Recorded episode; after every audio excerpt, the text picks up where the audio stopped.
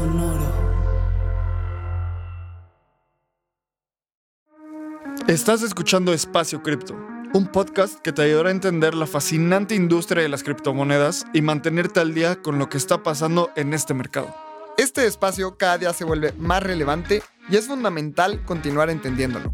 Aquí buscamos explicarte qué es Bitcoin, Ethereum y el increíble mundo de las criptomonedas de una forma clara y entretenida. Yo soy Lalo. Y yo soy Abraham. Ojalá disfrutes este episodio. Vamos. Venga. Hola, bienvenida, bienvenido a un episodio más de Espacio Cripto. Y el día de hoy tenemos a Mauro Tobar. Mauro es founder de Tropicus, un protocolo de préstamos descentralizado en la blockchain de Bitcoin. Y esto es algo que tocamos por primera vez en Espacio Cripto y ha sido un episodio en el que he aprendido un montón de Bitcoin en general. Abraham, ¿cómo viste este episodio? Creo que estuvo bueno. Lalo, qué gusto grabar otro episodio. Pues, Mauro, platicar con Mauro fue súper ameno. Entender lo que están construyendo con Tropicus. Me gustó mucho la explicación tan honesta sobre por qué construirlo sobre RSK, el blockchain con contratos inteligentes, bueno, Layer 2 de Bitcoin, y no sobre otro Layer 2. Entonces, se ve que es un, es un protocolo, un producto que va, va iniciando, va creciendo, se va explorando. Eh, obviamente, como decimos siempre, nada de esto es consejo de inversión y estamos diciendo como vayan y metan su dinero en algún lugar. Es 100% informativo. Creo que también me encantó el approach de comunidad que tiene Mauro y Tropicus. Esto tan importante para crecer un producto. Entonces, fue un episodio súper interesante. ¿A ti qué fue lo que más te, te interesó? A mí me gusta un montón que Mauro habla de conceptos del día a día en el ecosistema cripto. O sea, Mauro no, tal vez no es una persona que te vaya a decir, es que puedes pedir un préstamo descentralizado de NFTs en un, no sé, en una layer 2. Más bien, él intenta resolver problemas de la persona común y corriente con cripto y no le importa la manera en la que sea, sino él lo va a resolver de la manera que el usuario la necesite. Y eso es realmente de, de las cosas que admiro de Mauro. Mauro es un gran amigo y si quieres escuchar el episodio completo, quédate. Yo creo que vale muchísimo la pena. Así que muchísimas gracias y vamos al episodio. Buenísimo. Pues bueno, antes de entrar al episodio, recuerda sumarte a la comunidad en Telegram. Ya somos más de 1600 personas hablando de, de, estos temas todos los días. Ahí te vas a enterar sobre los eventos que vienen, los planes de espacio cripto, más información y podemos hablar con las personas que han estado en el podcast. Ahí también suscríbete al newsletter Substack Espacio Cripto. Ahí escribimos nuestros pensamientos, ensayos y las noticias más importantes de la industria. Así que vamos con el episodio con Mauro. Hola a todos y a todas, bienvenidos a un episodio más de Espacio Cripto. Y el día de hoy tenemos a un amigo muy especial. Él es Mauro Tobar y les quiero contar súper rápido cómo lo conocí. La primera vez que estaba en Bogotá no conocía a nadie y tuiteé a alguien en Bogotá que, que quiere hablar de cripto y Mauro fue el primero que me contestó vamos a echarnos un café y estuvo bien padre porque ni siquiera nos identificábamos. Yo tenía no sé, tal vez un, pato. Ya ven que tengo avatars en Twitter a cada rato.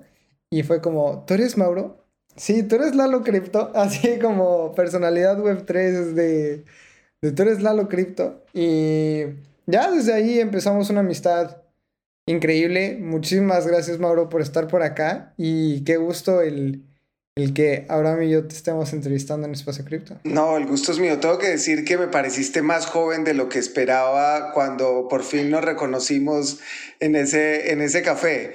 Pues porque ya tenías, te venía siguiendo desde hace rato en Twitter y pues con tus conocimientos y demás esperaba a alguien que, que tuviera más años. Entonces fue, fue una buena sorpresa también. Lalo es todo un jovenazo, mi Mauro. es todo un jovenazo.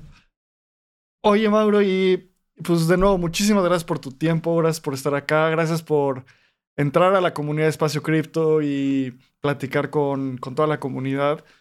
Y siempre nos encanta entender las historias de la gente de cómo entra a la Web3. Cada quien tiene una historia bien diferente, casi todas y todos entrados por curiosidad y luego pues ya aquí nos quedamos. Cuéntanos cuál es tu historia, cómo entraste Y básicamente, ¿cómo te enteraste que existe esta industria? Bueno, pues yo, yo ahora soy emprendedor, pero mi historia anterior era muy del mundo académico. Yo codirigía un grupo de investigación en la Universidad Nacional de Colombia y allí trabajamos temas de tecnología en general, principalmente para el sector público, para la alcaldía de Bogotá, para los ministerios, etcétera, todo con tecnología.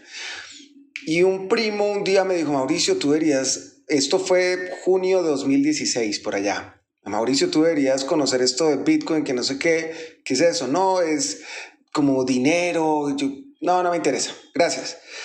Pero al mismo tiempo, eh, en un grupo de WhatsApp de gente que trabajaba en tecnología, aquí colombiano, eh, armaron un meetup de, de Bitcoin y mi primo me invitó a otro el mismo día. Entonces dije, voy a ir al primero, que fue un desayuno con la gente, eh, era antes una billetera que se llamaba Sapo de Argentina y explicaron lo que era Bitcoin y no, no entendí absolutamente nada, la verdad. Entonces dije, bueno, me voy esta noche para el otro y en cambio tampoco entendí nada. Pero lo interesante que me pareció es que había desarrolladores de software hablando de dinero y me hice la pregunta, ¿cómo así que, se puede, que puede haber otro dinero diferente al que uno saca al cajero? Yo de estos temas no era que supiera mucho en 2016, les confieso claro. que yo me la creía mucho. Es más, yo me acuerdo mucho nosotros en la infancia no teníamos mucho dinero y yo le decía a mi mamá, pues si falta dinero vaya y sáquelo del banco, ¿no? Y, y, del cajero y ya está, o sea, pues, ¿cuál es el problema si yo la veo sacar plata de allá? Y, y, nunca me había hecho esa pregunta y me la empecé a hacer y, y empecé a encontrar pues lo injusto que es el dinero eh, y también empecé a ver que este dinero descentralizado que era Bitcoin podría también llevarse a otros casos de uso como precisamente lo que trabajamos en la universidad, aplicaciones del sector público y empezamos a hacer desarrollos con, con la alcaldía, colegios públicos distritales de Colombia seleccionaron a sus líderes estudiantiles utilizando un contrato inteligente. Estoy hablando de 2017 esto. Luego en 2018 hicimos un proyecto para eh, registrar la propiedad de tierras en el proceso de restitución de tierras de Colombia con la Agencia Nacional de Tierras. Luego en 2019 eh, hicimos un proyecto con la Procuraduría, el Foro Económico Mundial, para hacer todo un proceso de licitaciones públicas en blockchain. Y ya de ahí para allá vimos que teníamos un equipo de desarrollo y de diseño de blockchain muy bueno y fundamos una empresa que se llama True Web 3, que se dedica precisamente a eso, a exportar servicios de desarrollo de software. Y luego, viendo cómo nos trataban los bancos de mal, mi hermano vive en Argentina, los problemas de la inflación y de, la devaluación de la moneda, que ahora lastimosamente también vimos en, vemos en Colombia, ahí nosotros decidimos tomar cartas en el asunto sabiendo que ya estábamos desarrollando para proyectos de finanzas descentralizadas en el exterior, teníamos el conocimiento, pero también veíamos que la gente del común no podía utilizar estas tecnologías, que lo utilizaban grandes capitales. Dijimos, pues hay que hacer algo y ahí fue cuando decidimos crear Tropicus y esa ha sido un poco la historia. Ya, es súper interesante cómo cuando empezamos a entender el dinero y la, historia que cuentas de tu infancia, es un claro ejemplo del poco entendimiento que tenemos sobre un elemento tan abstracto como el dinero. Sabes, yo me acuerdo que en México mi mamá me daba dos pesos mexicanos en el 95, no sé, 97, y me iba a comprar unos chetos, porque me encantaban los chetos. Y llegaba a la tiendita con el señor de la esquina y siempre le decía, pues deme mis chetos, ¿no?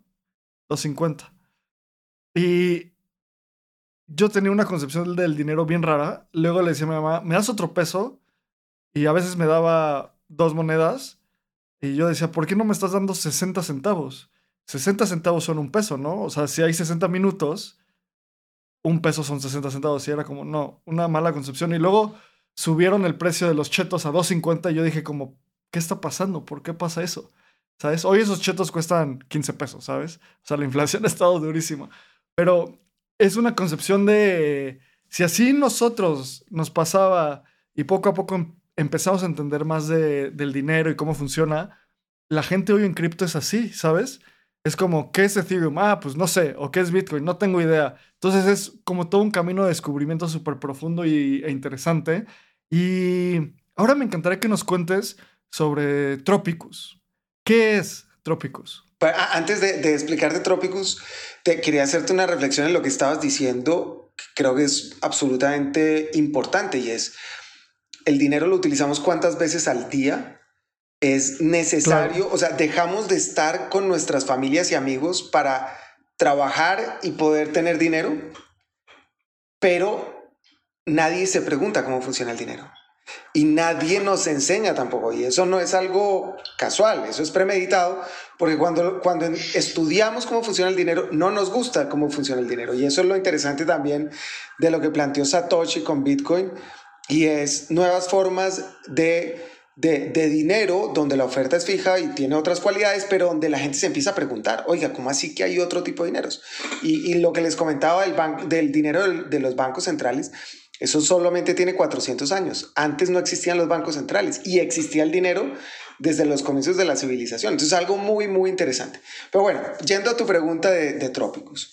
Trópicos nace de una necesidad que nosotros empezamos a identificar no solamente como personas, porque nos trataban, no les quiero contar cómo me trataban los bancos aquí en Colombia, y eso que estamos relativamente bien conectados, amigos de la asociación bancaria, etcétera, y no les importaba, sino que también, por ejemplo, Diego Mazo, que es mi, mi socio, él, eh, él es español y cada vez que volvía a España veía cómo su platica en pesos pues perdía valor. Mi hermano vive en Argentina y sufro cada vez que hay estos ciclos de inflacionarios en, en, en Argentina.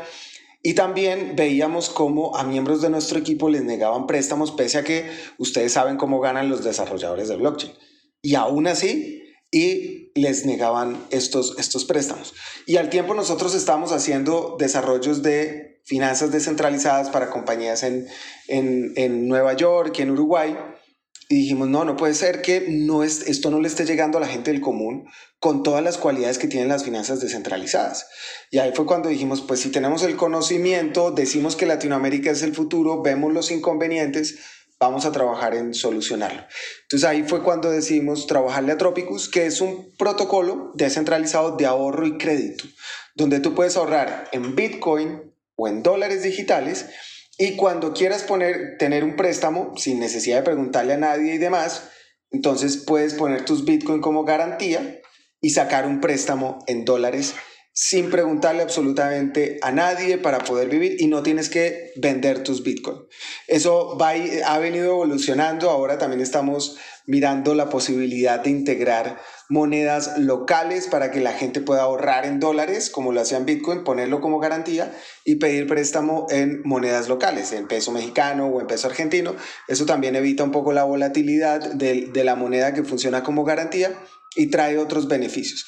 Pero ese ha sido Tropicus y ha venido en un crecimiento en los últimos meses que nos alegra mucho porque eso es valor que le estamos ofreciendo a los latinoamericanos. Eh, la comunidad es lo que nos ha ayudado a crecer así y a, y a tener el producto que hoy tenemos, que a propósito, si lo utilizan es, hemos tratado de construir de una manera que sea muy sencillo de utilizar con la menor cantidad de necesidad de conocimiento de Web3, sino lo más sencillo posible. Este concepto que nos platicas, Mauro, tal vez no es nuevo para la gente que está en espacio cripto, porque hay muchos protocolos que funcionan parecido. Por ejemplo, el primero que nos viene a todos a la mente es AVE, en donde tú dejas un activo como colateral y puedes pedir un préstamo. Y creo que me voy a ir un pasito atrás, porque de repente la gente que no está en Web3 dice, ¿por qué va a pedir un préstamo si puedo vender mis bitcoins o puedo vender mi Ether y no tengo que pedir prestado y no sé cómo funciona? Y yo creo que una vez que entiendes que el activo se aprecia al paso del tiempo, no te quieres deshacer de este, de este activo, más bien pides prestado, lo dejas como colateral y en un futuro, si sube de precio Bitcoin o Ether, tú vas a tener tu Ether. Y no es que hayas perdido esa oportunidad de estar invertido. Entonces creo que eso es, eso es importante. Y creo que el mayor diferencial, y comparé un poquito Tropicus con Ave, es que todo esto está construido sobre... ¿Sobre qué está construido, Mauro? Platícanos porque siempre hemos hablado de Ethereum, de Layer 2, de Polygon, pero creo que es el primer episodio en el que hablamos de finanzas descentralizadas en Bitcoin. Sí, eh, eh, efectivamente, este es un protocolo que nació en una, en una red paralela de Bitcoin, pero que utiliza la misma seguridad de Bitcoin. Bueno, no exactamente la misma seguridad, aproximadamente el 60% de la minería de Bitcoin es la que asegura la red de Rustock o RSK. ¿Y qué es RSK? Es para mí lo mejor de los dos mundos entre Bitcoin y Ethereum. Es la seguridad de Bitcoin con la posibilidad de tener contratos inteligentes de Ethereum. Es compatible con los contratos eh, inteligentes de, de, Ethereum. Entonces nos permite tener lo mejor de los dos, los dos mundos eh, en, un, en, una, en una solución. Somos, por supuesto, y por eso tengo la camiseta que me regaló Lalo en DEFCON, también creyentes de Ethereum, somos creyentes de Bitcoin, pero nuestro mantra más allá de la tecnología es la solución de problemas. Y lo que nos interesa, más allá de una red o de la otra, es llevarle la mejor solución a los latinoamericanos. Entonces, desde esa perspectiva es que nosotros venimos trabajando desde hace dos años en Tropicus, más de dos años que empezamos el diseño, y en ese momento no existían las Layer 2 de, Ethereum, ¿no? Entonces, y, y, Ethereum era absolutamente costoso, prohibitivo para los, para los latinoamericanos. Entonces, por eso escogimos RSK, que además tiene un factor y un sabor muy interesante, y es que sus founders son latinoamericanos. Y el ecosistema alrededor de RSK entiende, son muy latinoamericanos y entienden los problemas locales. Eso no significa que los otros ecosistemas sean malos, ni mucho menos. También admiramos y traemos muchas de esas innovaciones de los otros ecosistemas y estamos pensando incluso en poder expandirnos a esos ecosistemas para tener un mayor impacto. Lo importante es siempre pensando en solucionar problemas de los latinoamericanos y, países en vías de desarrollo. Ya, entonces, haciendo un pequeño resumen, RSK es contratos inteligentes sobre Bitcoin, ¿correcto? Así es. Así es. Buenísimo. Y, y cómo, cómo, funciona es que es como una capa 2. O sea, tú, tú pones, haces un puente de Bitcoin RSK y RSK tiene implementado el Ethereum Virtual Machine, ¿correcto? Así es, así es. Buenísimo. Entonces tiene todas las funcionalidades de los contratos inteligentes de Ethereum en una capa 2 eh, sobre Bitcoin, que pues una capa 2 sobre cualquier cosa tienen los riesgos que hemos conocido durante los últimos años y a final de cuentas es, se toman esos riesgos para adoptar ciertas funcionalidades.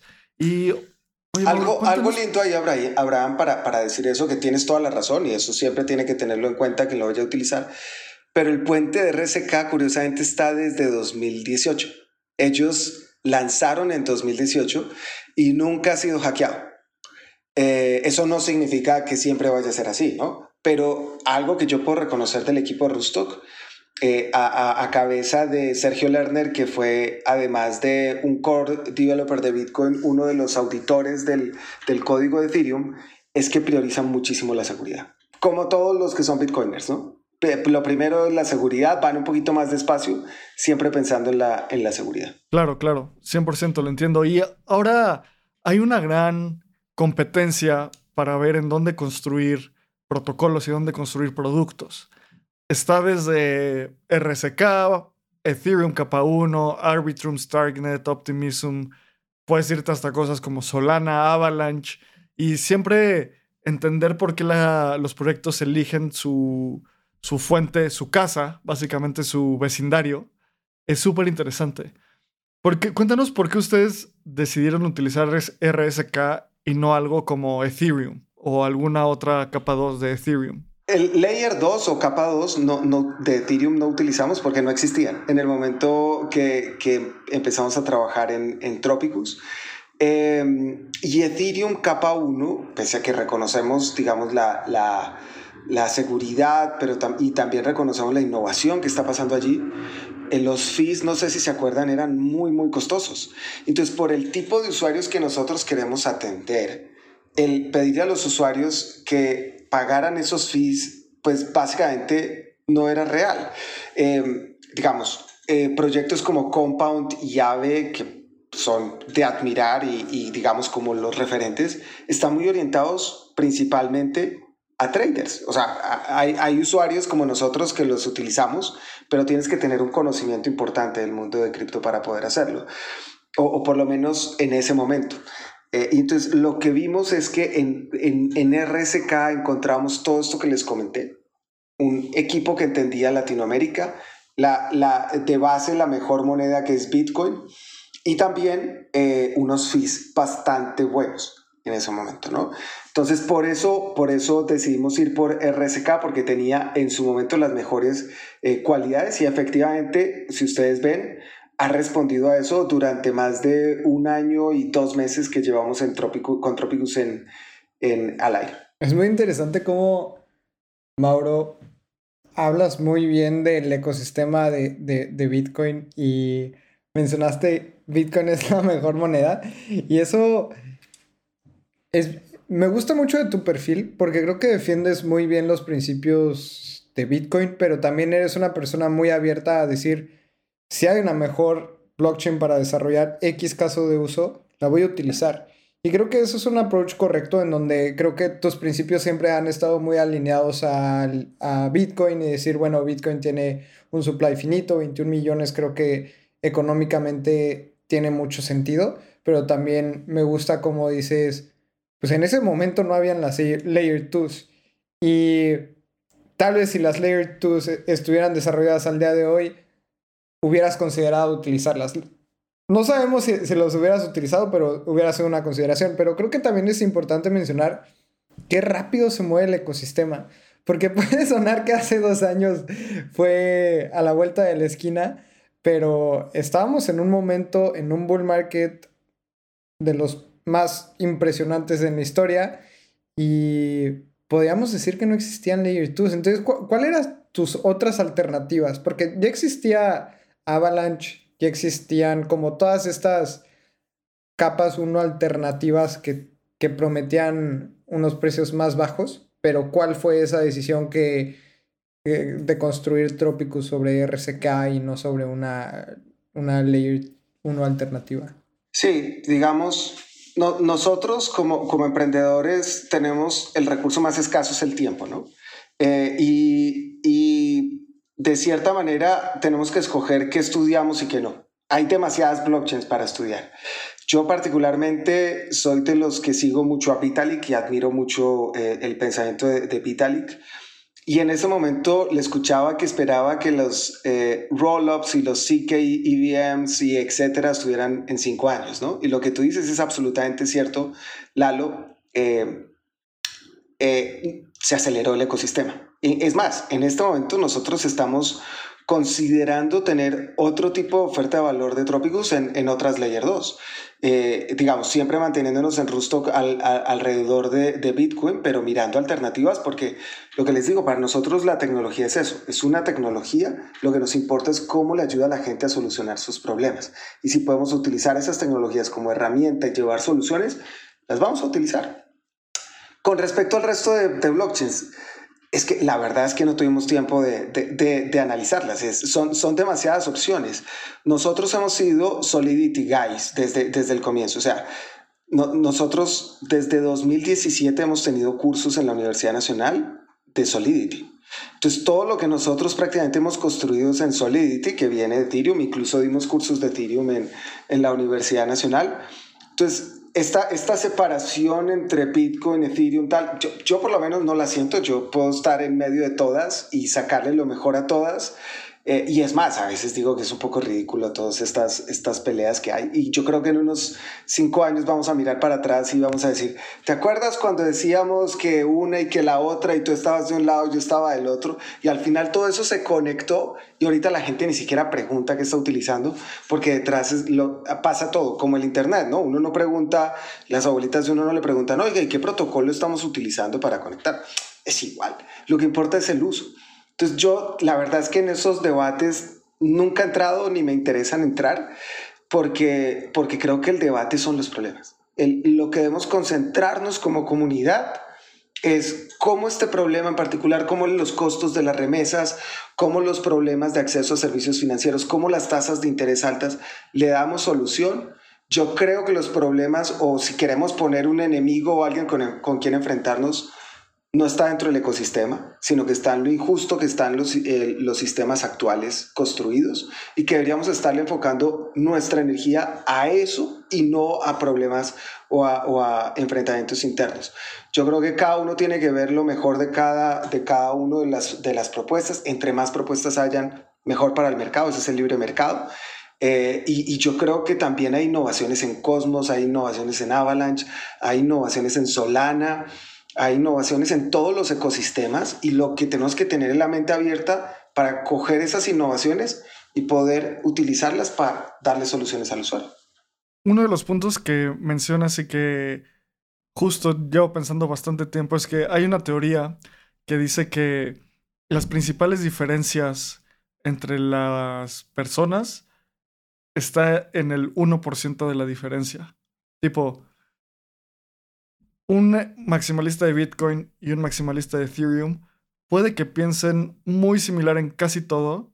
O sea, van a, pensar en la descentralización, van a pensar en la seguridad, van a pensar en lo importante que es tener un, una política monetaria eh, como sólida. O sea, son muchas cosas que van a estar en común.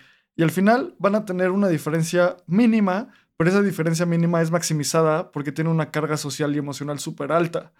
Es como, no sé, el... En México, un, ejemplo es una persona que es fanática del América y otra persona que es fanática de las Chivas. Las dos personas van a hablar de el fútbol, cómo es increíble, cómo es increíble ir al estadio. O sea, van a coincidir en casi todo. Lo que les va a hacer la diferencia es una variable. Y esa variable es demasiado profunda. Y si se, se fanatizan sobre esa variable, hay un gran riesgo porque puede generar confrontación innecesaria. Entonces, todo lo que tú dices, yo lo creo, yo también lo creo. Simplemente estamos coincidiendo que el punto es tener un sistema sin intermediarios descentralizado que sea escalable.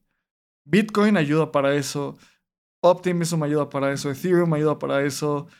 También es importante como mostrar algunas cosas que tal vez no van hacia allá, ¿no? O sea, y ya cada quien formará su criterio sobre ellas. Y ahora me encantaría entender un poco más sobre su producto, sobre el producto de Tropicus, porque lo que tú nos, nos contabas es que la gente entra, puede poner como colateral su Bitcoin y recibir un préstamo. Me encantaría entender qué está del otro lado. O sea, ¿quién les da ese préstamo y cómo funciona esa, esa economía?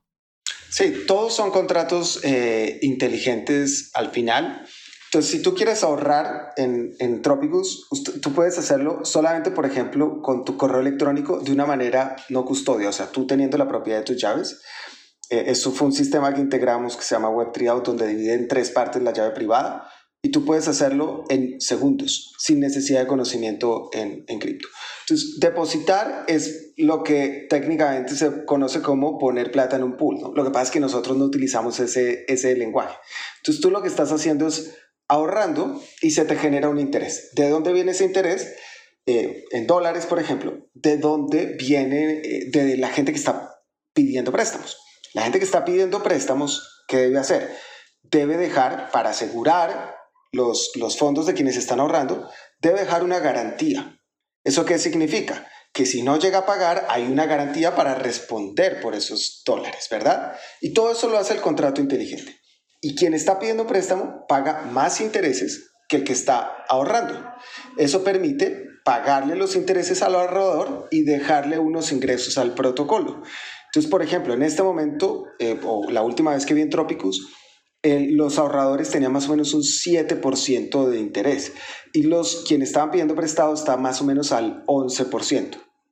Eh, históricamente ha estado como en el 9, como en el 10. Ahorita por la gran cantidad de liquidez que ha entrado, han subido las tasas de interés en el protocolo de manera automática.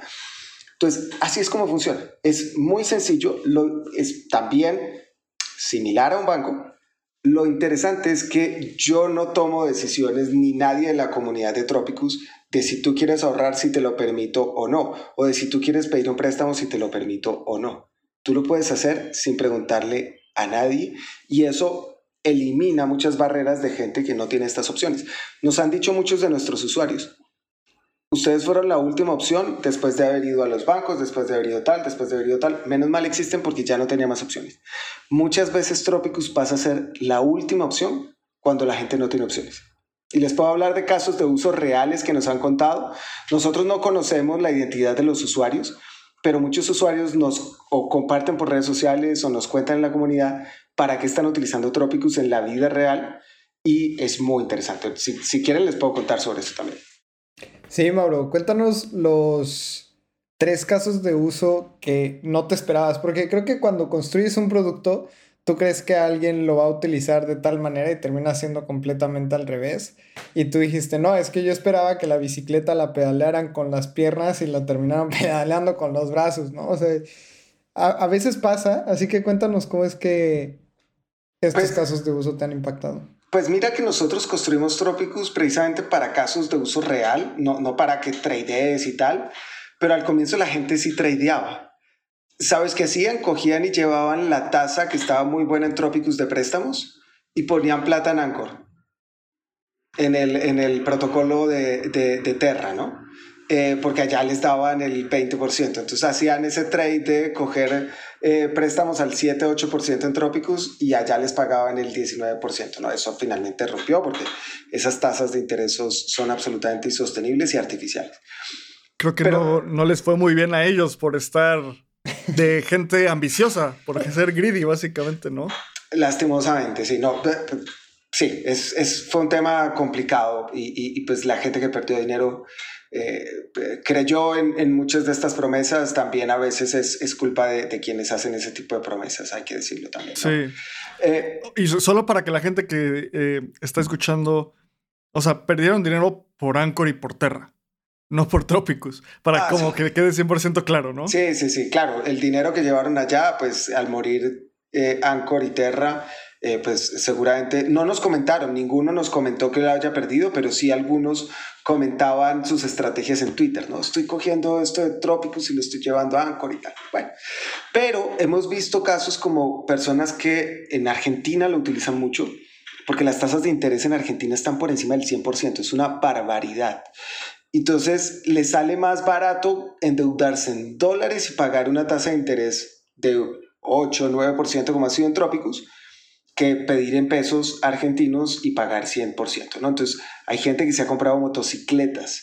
En otros países también hay gente que se ha comprado cámaras fotográficas para ponerlas a trabajar y con su trabajo pagan el préstamo cuando quieren. Hay gente que pide un préstamo por la mañana porque lo necesita y lo paga por la noche. Hay gente eh, que mm, ha terminado de pagar un lote con un préstamo en Trópicos. Hay gente que sabemos, y eso está en nuestras redes sociales por si quieren verlo, todos estos casos los hemos venido publicando, construyó una panadería y la tiene trabajando gracias a préstamos en Trópicos. Hay personas que están empezando ahorita con la mayor liquidez recientemente a construir casas con, con, con préstamos en, en trópicos. yo supe personalmente de una persona, este, este caso me encanta contarlo y es un, un sábado, una, una, una usuaria, supe que era usuaria cuando hablamos por su voz, eh, eh, dijo en la comunidad que tenía un problema con trópicos. Entonces yo sabía que el equipo estaba descansando y entré y le dije, ven, te mando un meet y hablamos era que estaba poniendo todos sus Bitcoin como garantía para un préstamo y tenía que dejar una partecita para pagar la, la comisión, ¿no? El fee. Entonces, pero como lo solucionamos tan rápido, le dije, ve, ¿y, y cómo Trópicos te ayuda? Dijo, mira, yo soy venezolana, me fui para Argentina y ahora me cambié de residencia a Paraguay eh, por, por la situación de Argentina. Pero en Paraguay no conozco a nadie. Y si no conozco a nadie, pues imagínate los bancos. Y el empleador, el nuevo empleador, porque consiguió un nuevo empleador, estaba muy contenta, me va a pagar un mes después de lo que yo esperaba. Entonces yo venía ahorrando desde Venezuela unos bitcoins de a poco y puse esos bitcoins en trópicos, saqué un préstamo en dólares, pagué mis cuentas y al final de mes cuando me pagaron pagué el préstamo en trópicos. Decía, no tenía ninguna otra opción. Menos mal tenía esta opción porque si no, no sé qué hubiera tenido que hacer porque no la conocían, estaba sola allí en, en, Paraguay. Entonces son, son casos que, y cada vez que nos vamos enterando de estos casos, se lo compartimos internamente al equipo, porque eso es lo que nos motiva. Para eso fue que hicimos todo esto. No es para decir, ah, los cripto, los web3, es para solucionar problemas. Y cuando un usuario nos cuenta cómo le hemos solucionado problemas, es como la energía que necesitamos para seguir trabajando. Eso es lo que nos motiva eh, y, todo el equipo es igual, ¿no? nadie quiere aquí ser la estrella del Solidity o nada de esto.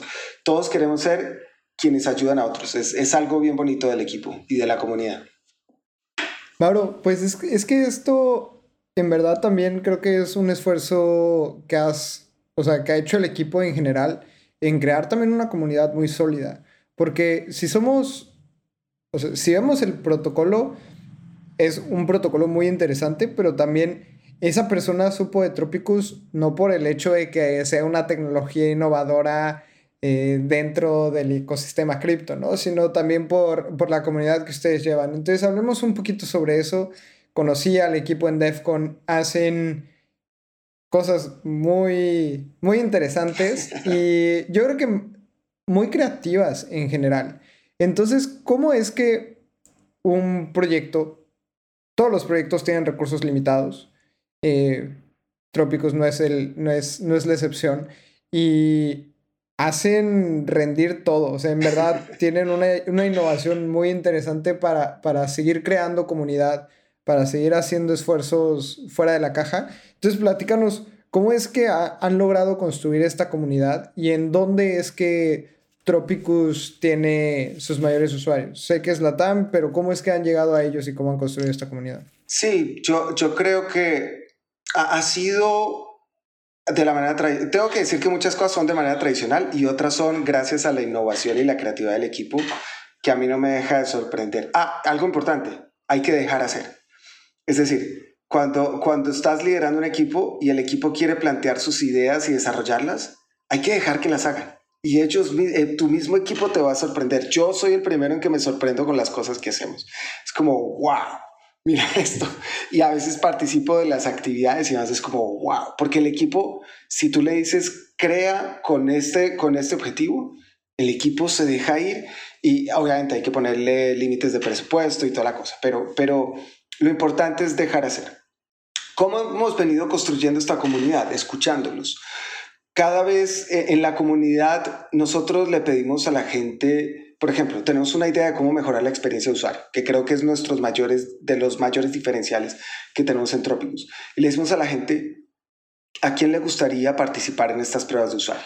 Y la gente empieza a levantar su mano inmediatamente, ta, ta, ta. Y cuando participan de esas eh, experiencias de usuario, de esas entrevistas de usuario, se dan cuenta que quienes están detrás de esas entrevistas son los founders, por ejemplo es Diego Mazo, o a veces estoy yo, a veces está David, y nos interesa estar escuchando y viendo la necesidad de cada uno.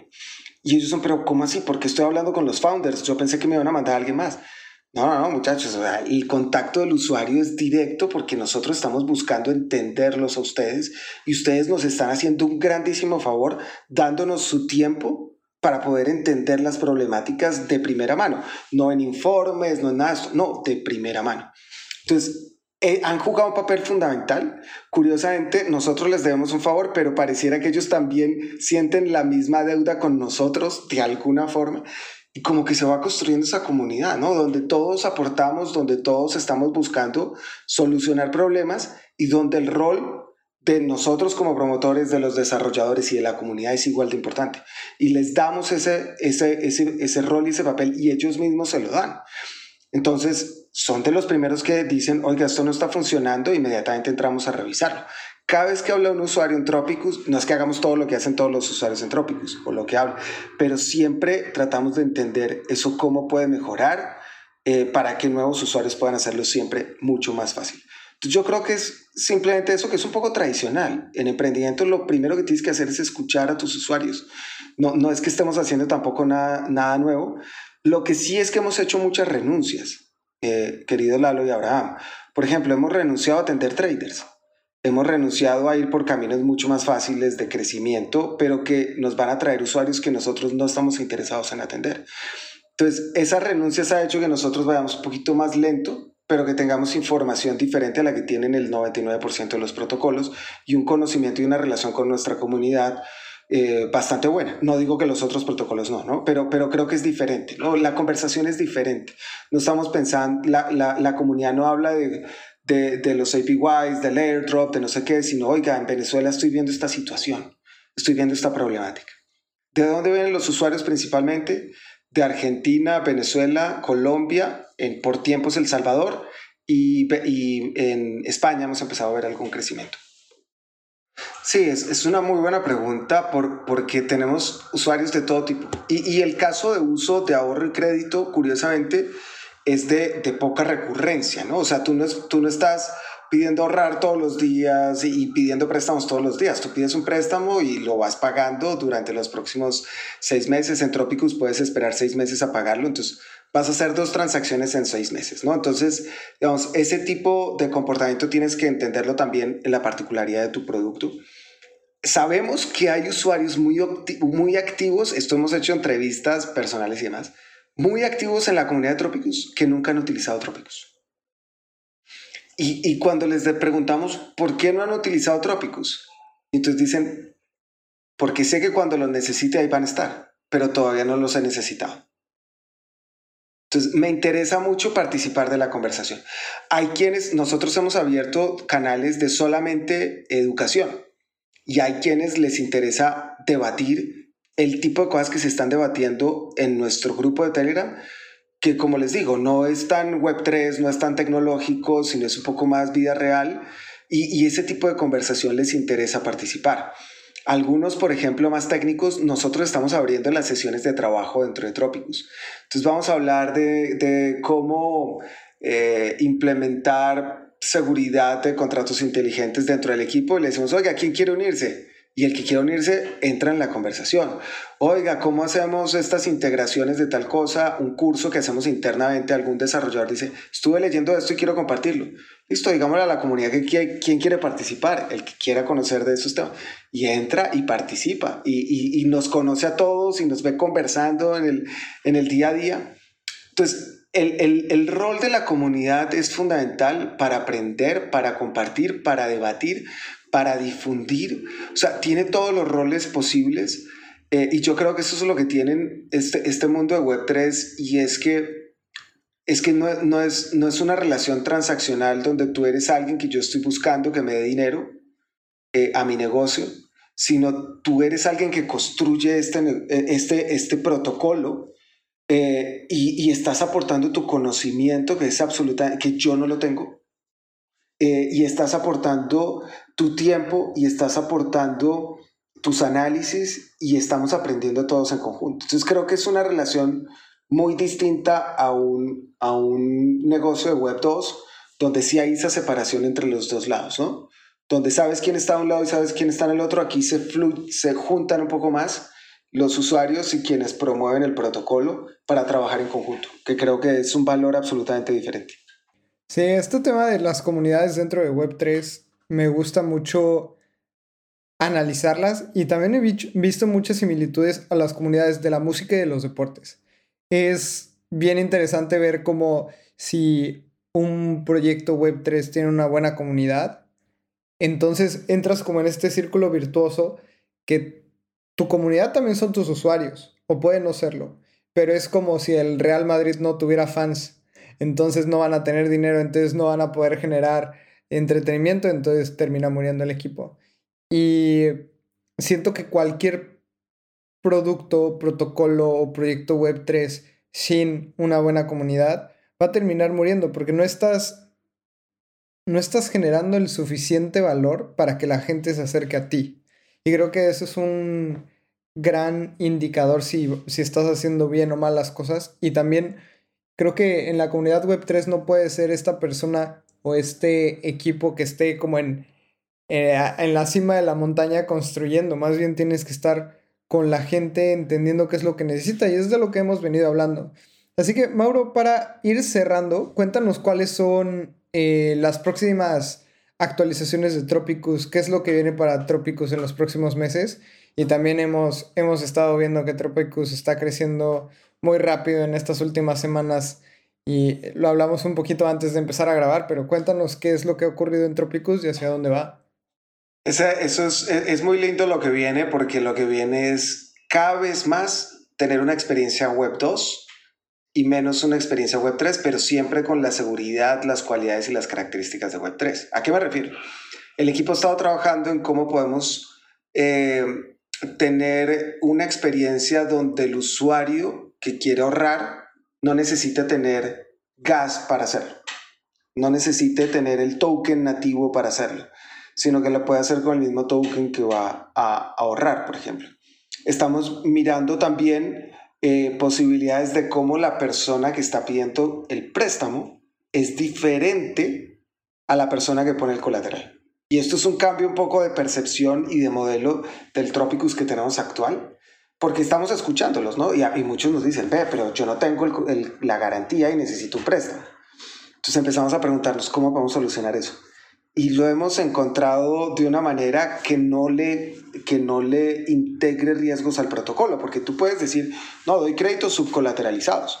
Sí, pero entonces ahí pones en riesgo a quienes están ahorrando.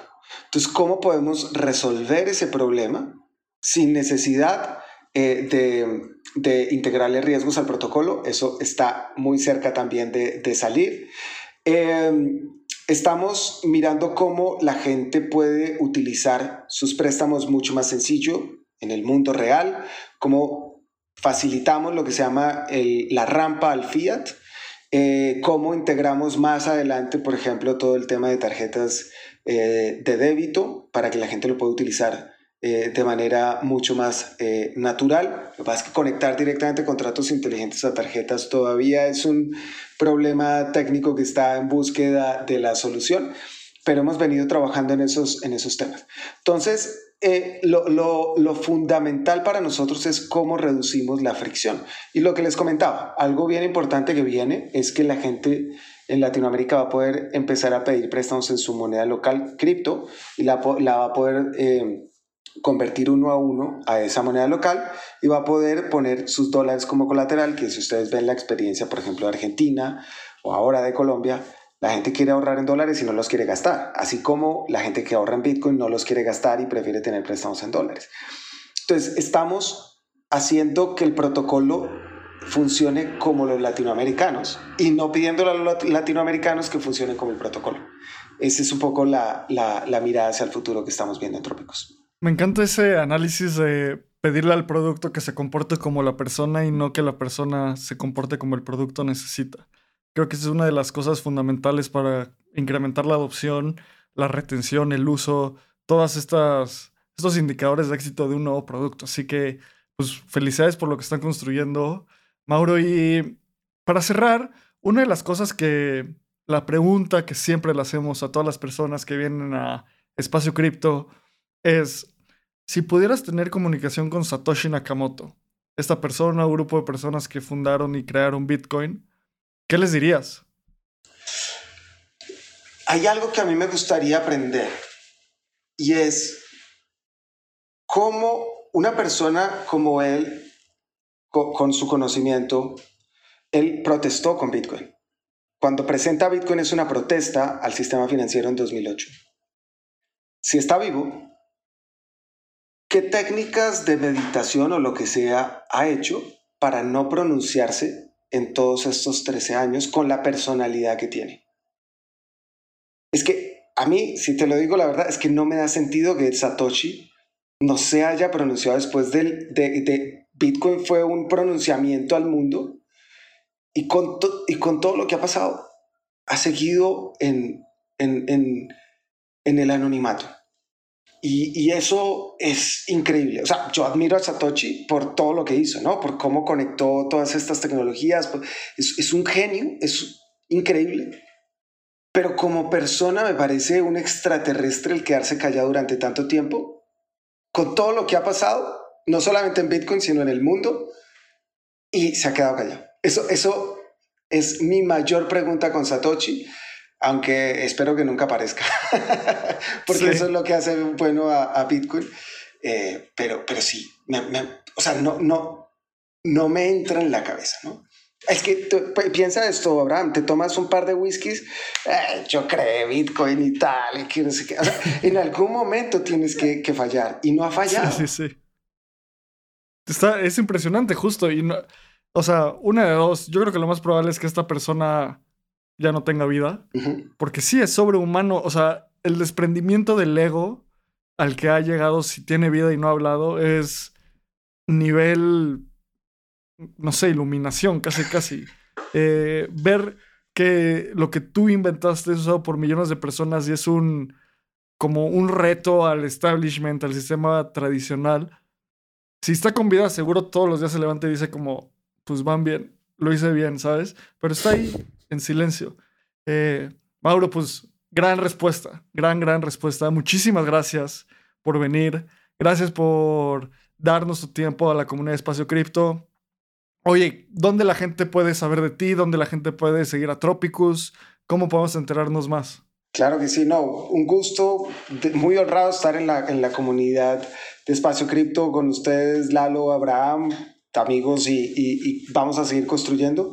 De Tropicus pueden eh, seguirlos en redes, arroba Tropicus con Y y con K.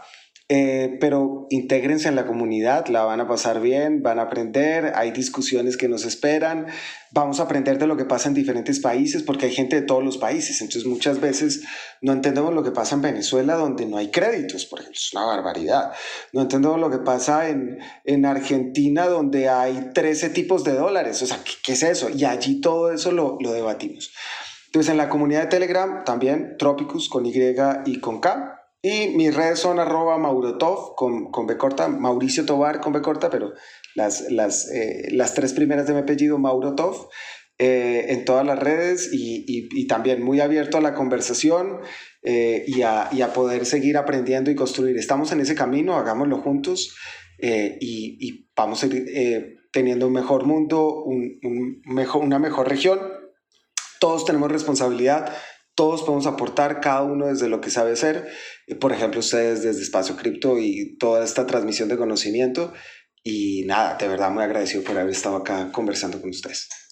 Mauro, muchísimas gracias por haber estado acá. En verdad es, era un episodio que teníamos muchas ganas de grabar y esperemos que no sea el último. También esperamos vernos pronto en Colombia, que ya hay un, un evento ahora por allá. Después de DEFCON nos quedamos con muchísimas ganas de regresar. Y a nosotros nos pueden seguir en Twitter, Abraham está como AbrahamCR, yo estoy como Lalo Cripto, Espacio Cripto en todas las redes sociales y también súmense a la comunidad, somos más de 1600 personas hablando de Web3, cripto en español todo el día.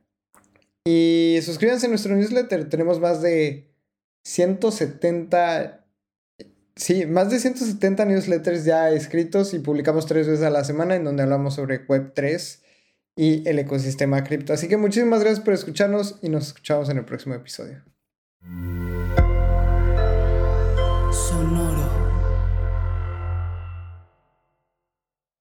Este guion de Mundo Futuro lo escribió una inteligencia artificial.